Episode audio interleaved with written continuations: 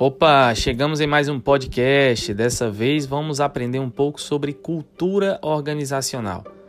Veja, quando falamos em cultura organizacional, estamos aqui tratando da identidade da empresa.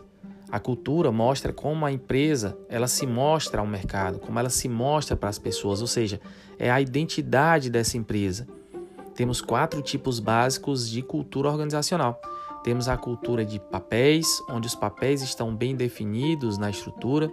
Temos a cultura de poder, onde as pessoas buscam poder o tempo inteiro. Temos a cultura de pessoas, onde a empresa olha para as pessoas e preza pelas pessoas.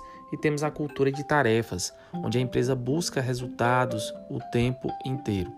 Cada cultura dessa mostra como a empresa ela pode se comportar, mas os próprios departamentos da empresa Cada departamento pode ter uma cultura diferente.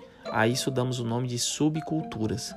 E se nós somarmos todas as subculturas, aquela cultura que prevalece em maior quantidade é o que a gente chama de cultura dominante da empresa.